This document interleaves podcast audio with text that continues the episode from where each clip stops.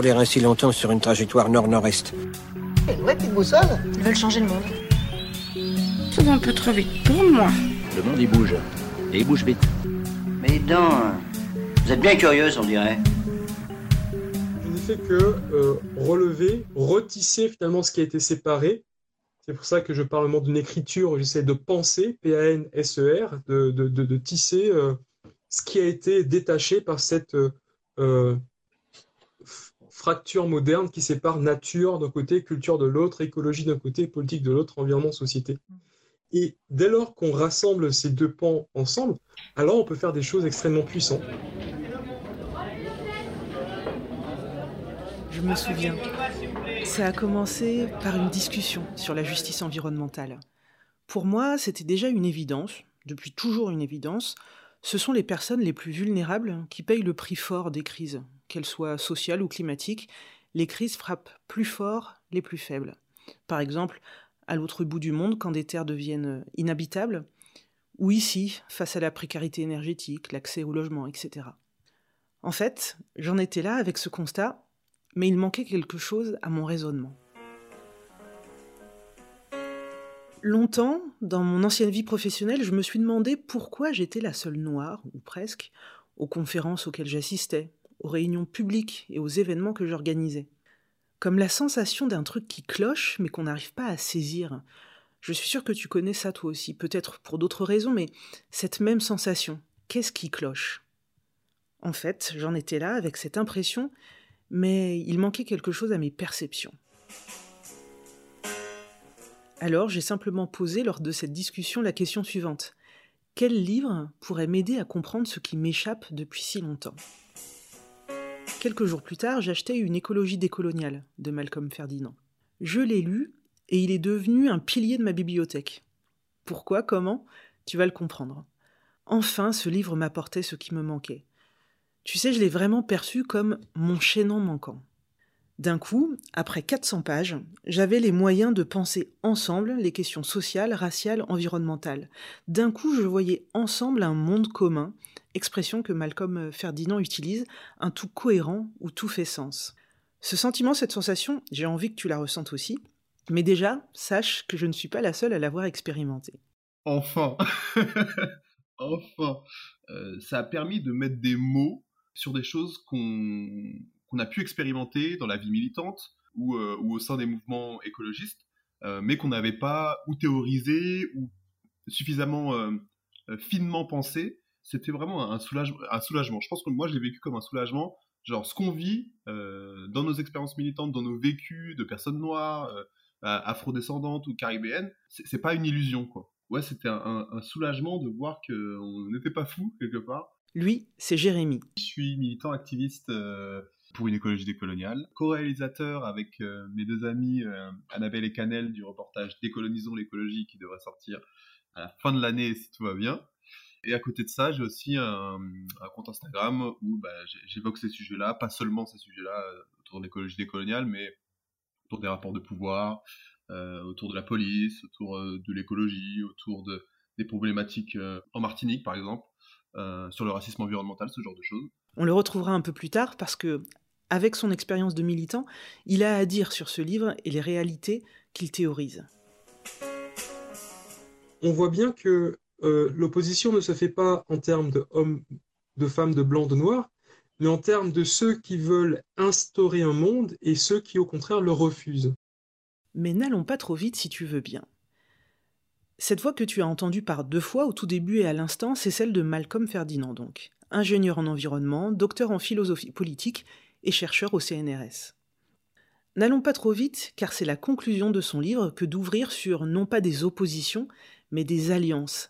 Malcolm Ferdinand veut que nous soyons des compagnons de bord. Ceux au contraire qui vont chercher un monde, qui vont devenir des compagnons de bord, qui vont proposer à l'un à l'autre euh, de, de composer un monde. Avant cela, avant de soigner, de penser, dit-il, P-A-N-S-E-R, de faire monde commun, il faut diagnostiquer. Parmi les symptômes de cette écologie incomplète, amputée, il y a une double fracture, l'habité colonial, et des mots qui veulent dire le tout mais qui ne sont que fragmentaires. D'un côté, la fracture environnementale découle de ce grand partage de la modernité.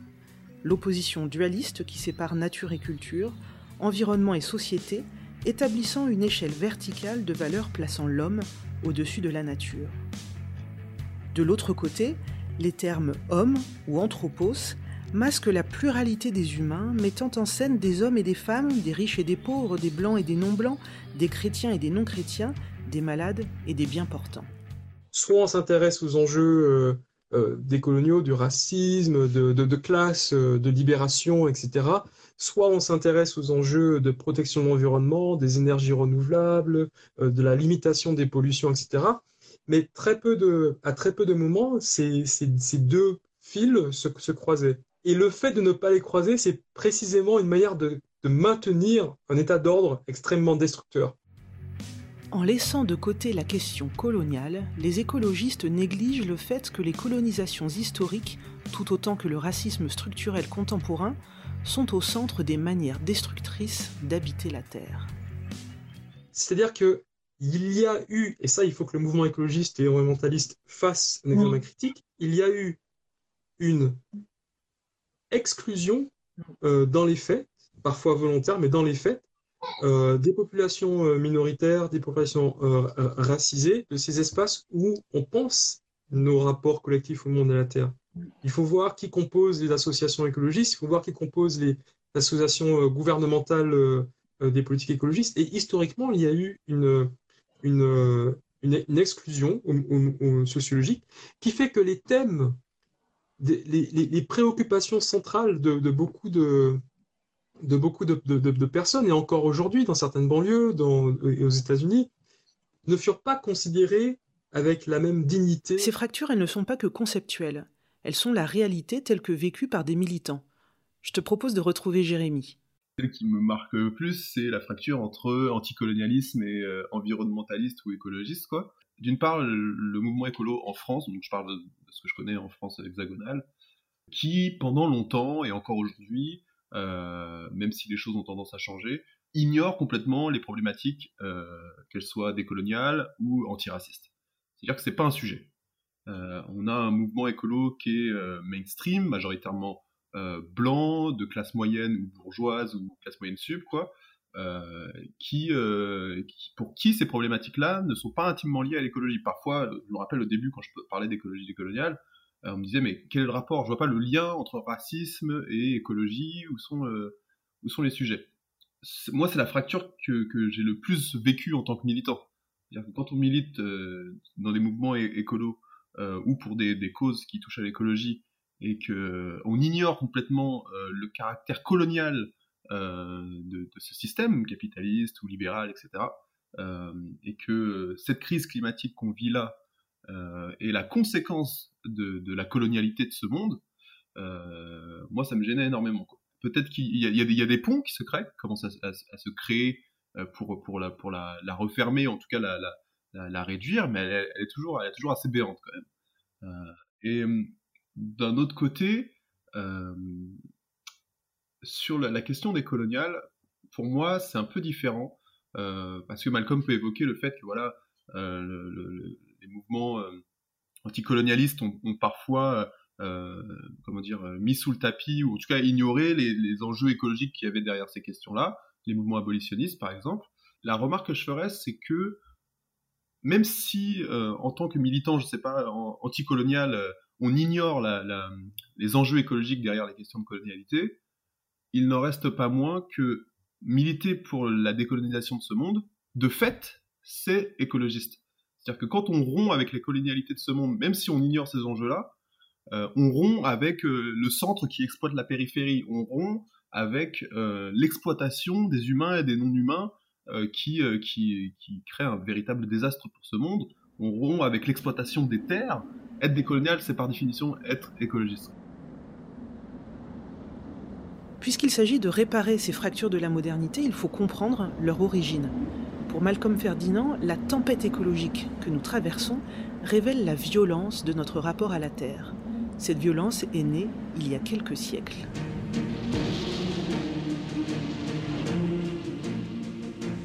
« 1492. Les colonisations européennes des Amériques. Malcolm Ferdinand décrit précisément ce qui débuta alors. La tempête écologique en cours met au jour des dommages et problèmes associés à certaines manières d'habiter la Terre propres à la modernité. Comprendre ces problèmes requiert d'adopter une perspective de longue durée et de revenir sur des moments et processus fondateurs de cette modernité qui ont participé à cette situation écologique, sociale et politique d'aujourd'hui. L'habité colonial, c'est précisément de refuser la rencontre avec l'autre c'est-à-dire de refuser la rencontre avec celle ou celui qui ne me ressemble pas, qui ne porte pas les mêmes habits, qui n'a pas la, même couleur de peau, qui ne prie pas les mêmes dieux, qui ne vit pas de la même façon. Et donc c'est un habité extrêmement violent, parce qu'il dit que je n'habiterai la terre qu'avec ceux qui me ressemblent. Et donc la colonisation a été ce refus de la rencontre. Malcolm Ferdinand prend vraiment le temps de détailler la structure de l'habité colonial, et ça a été pour moi un moment clé de ma lecture du livre de le comprendre et d'en saisir les persistances aujourd'hui sous des formes moins évidentes mais persistantes. L'habité colonial repose sur trois principes. 1. Une géographie circonscrite est définie par le colonisateur, la géographie de la colonie. 2. Une volonté d'exploitation des ressources humaines et non humaines pour générer du profit. 3. Un altéricide, faire de l'autre un autre soi en effaçant sa culture par le truchement de l'évangélisation par exemple. L'habité colonial procède d'une méthodologie récurrente, en trois temps. L'appropriation des terres, les défricher afin de les exploiter au plus vite, au plus fort, et enfin les massacres des populations locales. L'habité colonial prend aussi trois formes. La propriété privée, la terre n'est plus un bien commun, la plantation, la forme privilégiée d'exploitation, et enfin l'exploitation massive des êtres humains, qui sont aussi, alors, au même titre que la terre, matière première de l'habité colonial. C'est là, dans cette promiscuité, dans cette étuve de la cale, dans le tangage et le roulis, et conduire combien d'entre nous jusqu'au fond de l'abîme.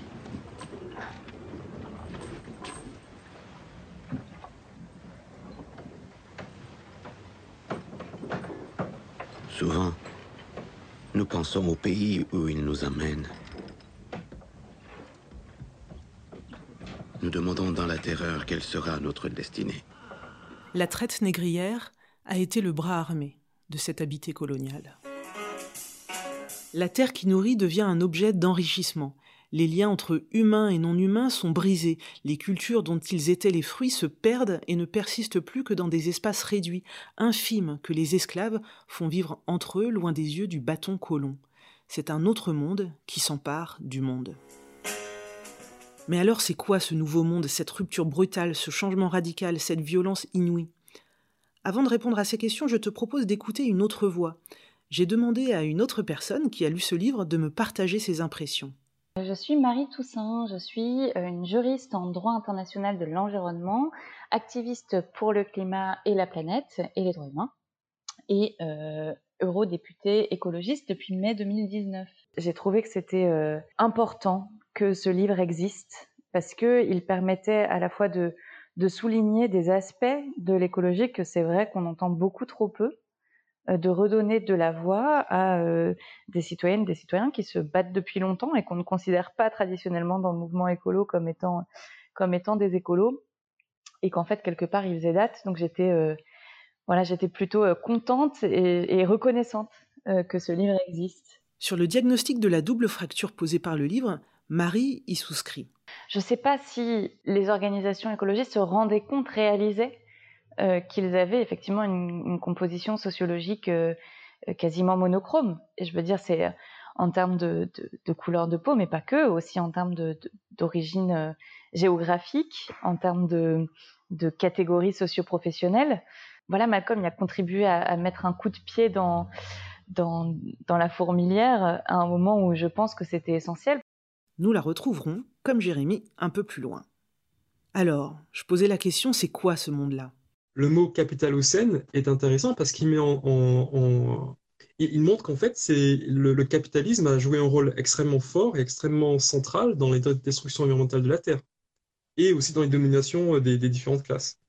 D'autres mots ont été proposés, comme les mots plantationocène, donc par Donna Haraway et Anat Singh, qui montrent qu'en fait, ce sont ces unités de... Les plantations sont des unités humaines et non humaines, c'est-à-dire que c'est une sorte de, lieu où on transforme à la fois l'humain en, force de travail, en machine, en,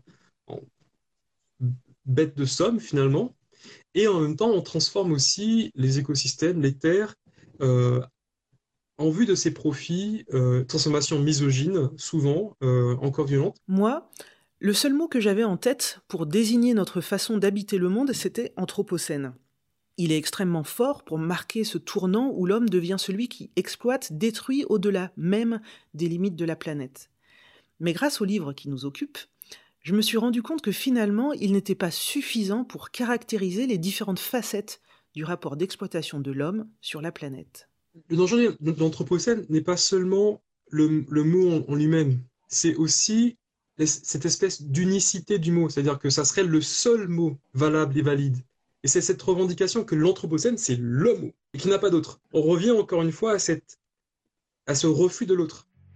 Qu'il s'agisse de plantations agricoles ou d'usines, le plantationocène jette une lumière sur les violences humaines des lieux de production, les hiérarchies raciales et misogynes, les inégalités, les formes d'esclavage et de misère ouvrière, les risques sanitaires mécaniques et toxiques, exposant la production politique de nègres du monde, êtres dont l'exploitation et les misères sociales sont conjuguées à une exclusion du monde. Le terme anthropocène ne permet pas de différencier les, responsabilités différenciées. C'est-à-dire que tout le monde n'a pas la même responsabilité vis-à-vis des destructions euh, euh, environnementales de la Terre, ni, non plus vis-à-vis des, conflits et des dominations, des inégalités qui existent sociales et politiques euh, sur Terre.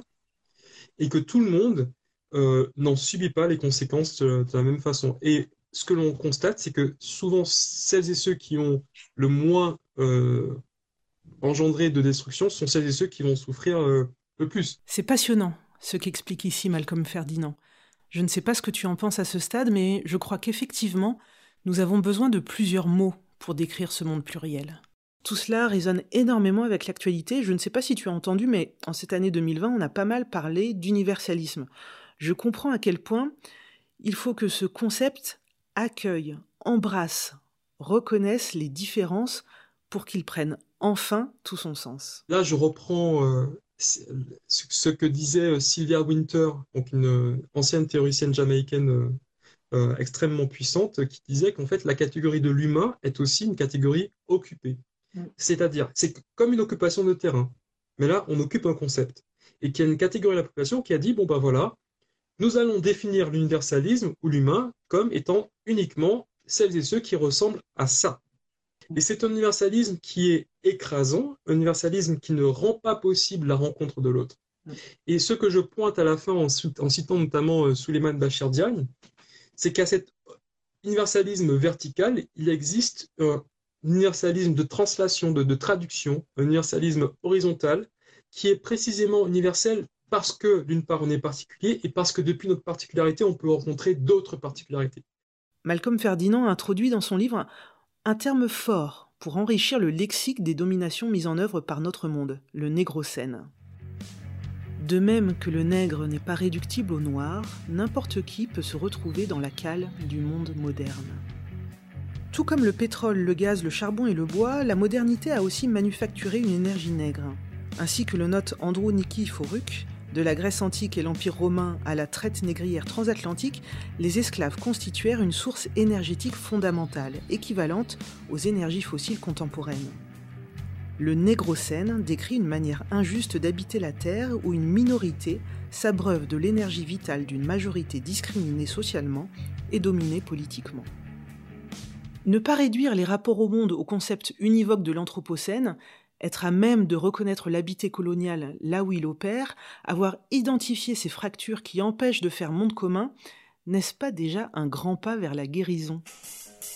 Le diagnostic étant là, reste à soigner. À ce stade de ma lecture, je me disais, mais comment moi, Rebecca, je peux contribuer à penser, P-A-N-S-E-R, réparer, guérir? J'ai évidemment posé la question à Malcolm Ferdinand. On peut avoir une existence individuellement la plus écolo, la plus juste possible, sans finalement changer les violences qui se font euh, ailleurs. Donc ça passe, ça, part de, de, tout chacun, mais ça doit forcément aboutir au collectif. Cela veut dire qu'il y a des alliances à créer. il y a des alliances à créer précisément avec celles et ceux qui n'ont peut-être pas la même capacité d'action euh, que nous. Pour Jérémy, le terme d'alliance fait sens. Écoute ce qu'il en dit. Des dizaines et des milliers d'alliances à construire euh, pour construire ces ponts communs sur lesquels on se rassemble.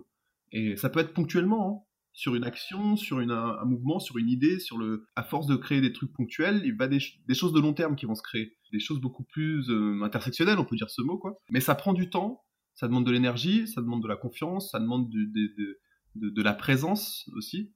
Euh, donc euh, c'est pas quelque chose qui se décrète la convergence des luttes, c'est quelque chose qui s'organise.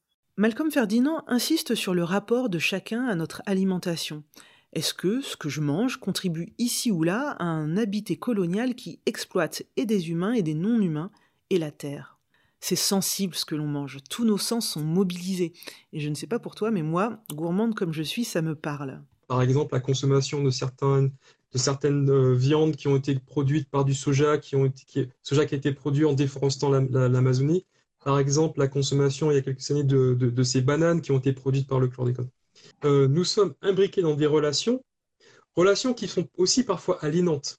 Quand on va à la cantine et qu'on voit que finalement euh, on ne peut pas avoir le contrôle de ce qu'on met dans nos corps, personne ici n'a décidé, ou peut-être il y en a, mais personne n'a décidé, tiens, je vais mettre du glyphosate euh, dans, mon nourriture, je vais mettre du chlordécone dans ma nourriture, et pourtant, ça, nous, ça se retrouve dans nos corps. C'est-à-dire qu'il y a une forme de domination de nos corps, même quand on est à l'extérieur de la plantation.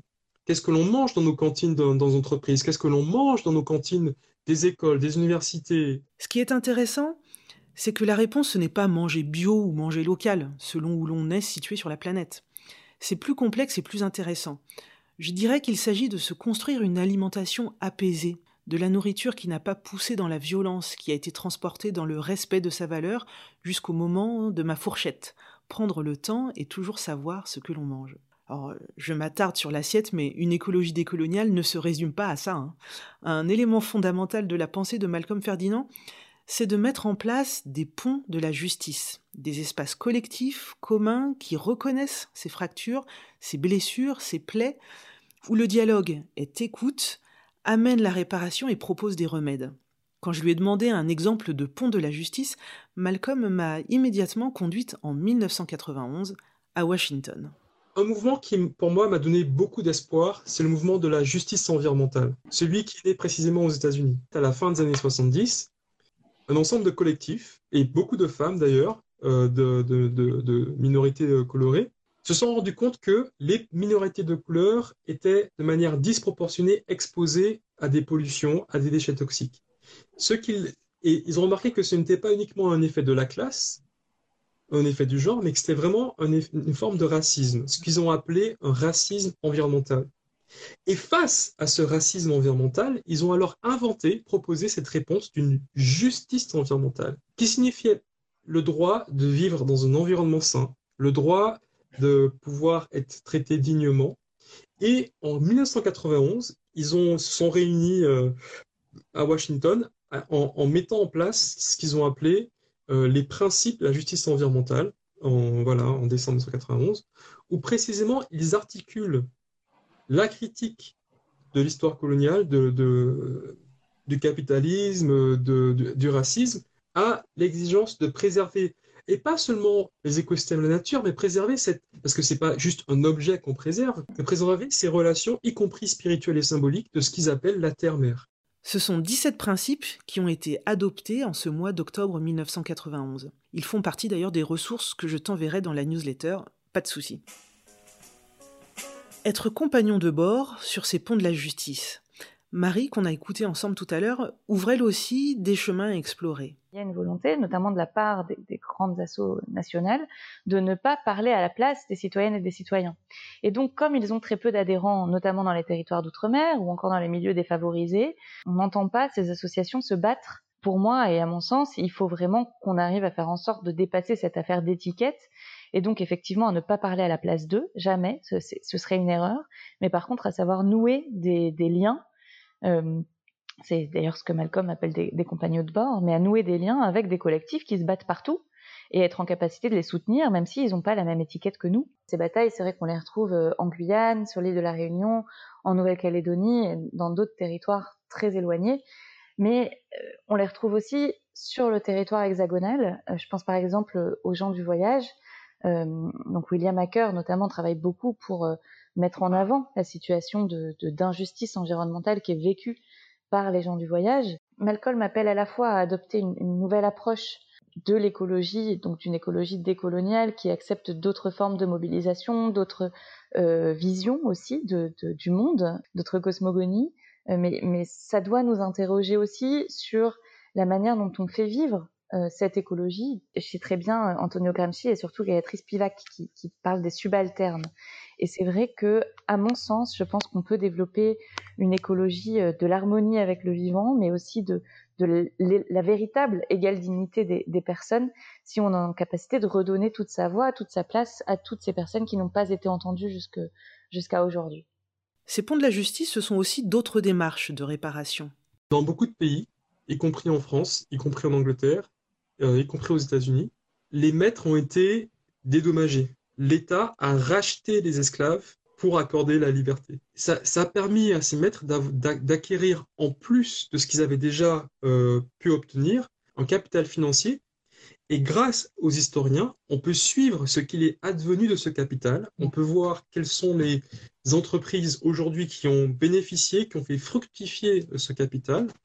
Euh, donc, il y a des recherches extrêmement intéressantes qui ont été faites par euh, euh, l'Université College London en Angleterre. Il y a des recherches qui sont en train d'être faites ici même par le CIRES, qui est un centre de recherche d'esclavage en, en, France, aussi aux États-Unis dans ce sens. Et du coup, c'est-à-dire qu'on arrive à voir finalement ce qui est advenu de cet argent. On a vu que par exemple la banque anglaise reconnaissait et prévoyait des, moyens de, compensation d'avoir profité de, ce crime contre l'humanité. On a vu certaines universités aussi faire de même. On a vu des banques américaines faire de même. Quid de la France? Soigner, penser, c'est aussi s'assurer, chacune, chacun à notre échelle, que les liens restent tissés pour éviter toute nouvelle fracture, parce qu'elles sont anciennes, ces ruptures, ça craque et ça peut encore craquer. Par exemple, lorsque sous couvert de protection de la nature, on empêche les habitants ancestraux d'un territoire de continuer à y prélever ce dont ils ont besoin. Comment se fait-il qu'on arrive par exemple aux États-Unis, donc dans une société euh, euh, coloniale euh, et esclavagiste, et qu'on se dise, après avoir éradiqué, ou en tout cas conduit à un génocide et à une extermination de plusieurs peuples amérindiens, Navajo, etc., on arrive à se dire tiens, on va préserver une terre vierge. Et on fait comme si les peuples qui ont subi ces violences n'avaient pas eux aussi des manières de se rapporter à la terre et au monde, des manières de se rapporter aux anges, des, conceptions de leur existence sur terre sur plusieurs générations. Malcolm Ferdinand prend le temps dans le livre de détailler plusieurs exemples à Haïti, à Porto Rico, en Martinique et en Guadeloupe. Cet environnementalisme des riches adopte une vision post-matérielle de la nature et occulte le monde. L'imposition coloniale d'une vision d'une nature vierge ou encore l'engouement touristique pour une Afrique à l'image du film Le Roi Lion ont produit des réserves et parcs naturels qui sont pensés contre les peuples historiquement présents. Malcolm Ferdinand invite les luttes environnementales, sociales, anticoloniales à comprendre ce qu'elles ont en commun à entendre l'imbrication de leurs revendications pour ensemble construire un monde en partage. Les pollutions, les pertes de biodiversité de même que le réchauffement climatique sont les traces matérielles de cet habité colonial de la Terre, comprenant des inégalités sociales globales, des discriminations de genre et de race. Changer de politique implique de changer d'écologie. Changer d'écologie implique de changer de société. Tenir ensemble dans les arts, les littératures et les sciences les quêtes de dignité et d'égalité des humains, tout autant que les droits des non-humains, à persévérer dans leur être au sein d'un même récit, est l'une des tâches de l'écologie du monde. En fait, le livre de Malcolm Ferdinand dit, explique, démontre encore beaucoup plus, notamment sur la place des femmes, mais j'ai décidé, ça n'a pas été forcément facile de faire des choix, j'ai retenu ce que je pourrais appeler mes essentiels, il faut donc lire ce livre, Une écologie décoloniale, paru chez Seuil dans la collection Anthropocène. Mais promis, dans la newsletter, on fera ensemble un focus sur un sujet bien précis que je n'ai pas abordé ici, le scandale du chlordécone. Malcolm m'a accordé une interview écrite à ce sujet, rien que pour nous, et je suis hyper contente de te la partager. Tu pourras aussi télécharger mes notes de lecture qui, elles, abordent vraiment chaque chapitre du livre et de façon chronologique. Et puis aussi accéder à des ressources aux petits oignons que j'ai sélectionnées avec curiosité, amour et gourmandise. Bon appétit, tu ne seras pas déçu par le menu. Avant de te laisser, je voulais aussi te dire que Malcolm Ferdinand a de la poésie sous sa plume, ce qui donne une dimension très intime, donne un véritable souffle à son livre. J'ai voulu pouvoir faire sentir un certain nombre de choses. Il y a le registre de la démonstration, qui est un registre scientifique et qui est euh, nécessaire. Et parfois, ce registre-là ne permet pas de tout dire. Et à un moment donné, j'ai voulu faire sentir plus que dire. Il me reste à te remercier d'avoir passé ce moment avec moi, d'autant plus que c'est toujours particulier un premier épisode. Si tu ne l'as pas encore fait, je t'invite vraiment à t'inscrire à la newsletter, le lien est dans la description, parce que c'est un espace plein de surprises. Et si tu es déjà une de mes boussoles, oui, je me suis dit que euh, je pourrais nommer les membres de la communauté du podcast mes boussoles. tu peux me dire si tu aimes ou pas. Bref, merci à toi et n'hésite pas à inviter, allons disons, pour commencer, trois personnes autour de toi, essaye de les visualiser là, et euh, tu les invites à nous rejoindre.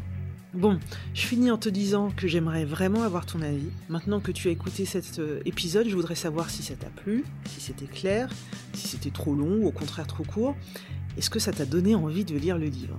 Et si tu as la moindre question, remarque ou suggestion, je suis réellement intéressé par ce que tu as à me dire. Donc, je vais organiser une rencontre en ligne un live, un débrief de cet épisode. La date et le lieu arrivent dans la newsletter très très vite, soit aux aguets donc, et j'ai hâte de ce moment. En tout cas, au plus tard, je te donne rendez-vous dans un mois pour le prochain épisode consacré au livre Peau noire, masque blanc de Franz Fanon. La bonne vieille boussole qu'on doit traîner dans notre sac à dos, elle me permet d'aller vers un point, elle m'évite de tourner en rond.